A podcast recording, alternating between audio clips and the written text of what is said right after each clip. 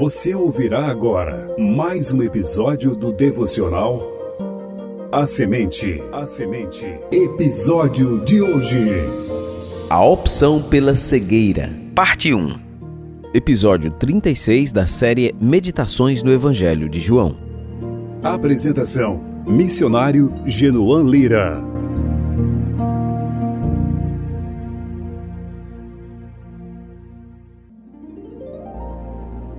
Os céus proclamam a glória de Deus e o firmamento anuncia as obras das suas mãos.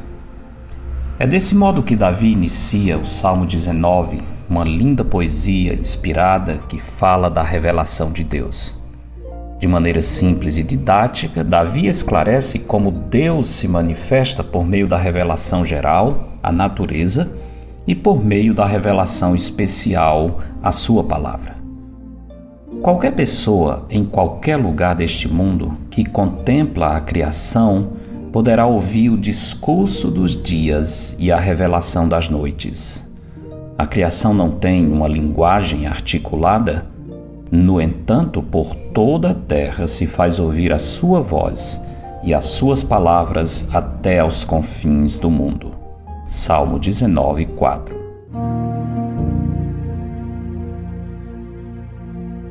Se a natureza manifesta a todos os homens a impressionante glória do Criador, por que tão poucos a percebem? Na história da cura do cego, em João capítulo 9, aprendemos que os homens não veem a revelação da glória de Deus porque fizeram opção pela cegueira. Nessa história, o leitor perceberá que os judeus procuraram por todos os meios desacreditar o que os seus olhos estavam vendo. Apesar disso, não podendo negar o milagre, eles buscaram outras explicações para a realidade. De modo curioso e até hilário, João mostra que o cego precisou argumentar em favor da sua própria identidade. Já que não era possível refutar a revelação de Deus, tentaram negar a identidade do homem a quem Jesus curou.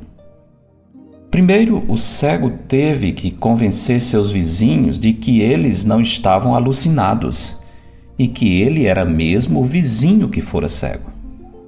Nos versículos 9 a 11, lemos: Então os vizinhos e os que dantes o conheciam de vista, como mendigo, perguntavam: não é este o que estava sentado pedindo esmolas? Uns diziam: É ele. Outros: Não, mas se parece com ele. Ele mesmo, porém, dizia: Sou eu. Perguntaram-lhe, pois: Como te foram abertos os olhos? Respondeu ele: O homem chamado Jesus fez lodo, untou-me os olhos e disse-me: Vai ao tanque de Siloé e lava-te. Então fui, lavei-me e estou vendo. Ao ouvirem o testemunho do cego, os vizinhos, em vez de procurarem Jesus, levaram o homem curado à presença dos fariseus. Eles estavam confusos porque a cura tinha acontecido em um dia de sábado. O problema era que Jesus, antes da cura, fizera lodo com a saliva e aplicara nos olhos do cego. De acordo com a tradição sabática, o Senhor havia cometido pecado por ter trabalhado no sábado. Porém, pensavam eles, se Jesus era um pecador, como tinha realizado tão incrível sinal? Por isso, decidiram ouvir os fariseus. Quando viram o ex-cego, os fariseus perguntaram sobre como a cura tinha acontecido.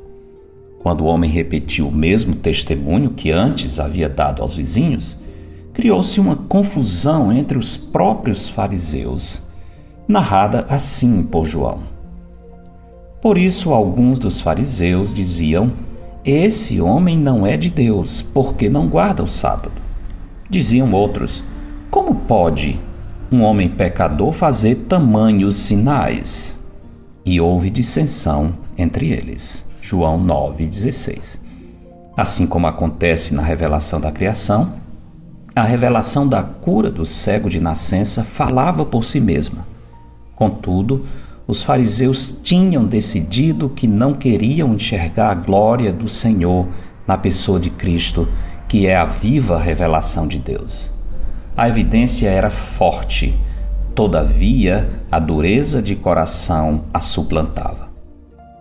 Inconformados com o peso da verdade, os fariseus mandaram chamar os pais do cego a fim de confirmar sua identidade. Os pais então disseram: Sabemos que este é nosso filho e que nasceu cego, mas não sabemos como vê agora.